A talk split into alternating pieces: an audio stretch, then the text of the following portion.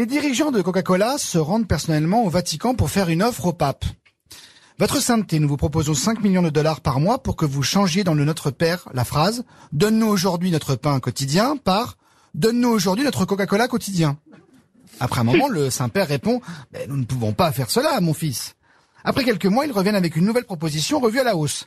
Votre sainteté, notre firme vous propose 300 millions de dollars par an si vous changez dans le Notre Père la phrase « Donne-nous aujourd'hui notre pain quotidien » par « Donne-nous aujourd'hui notre Coca-Cola quotidien ».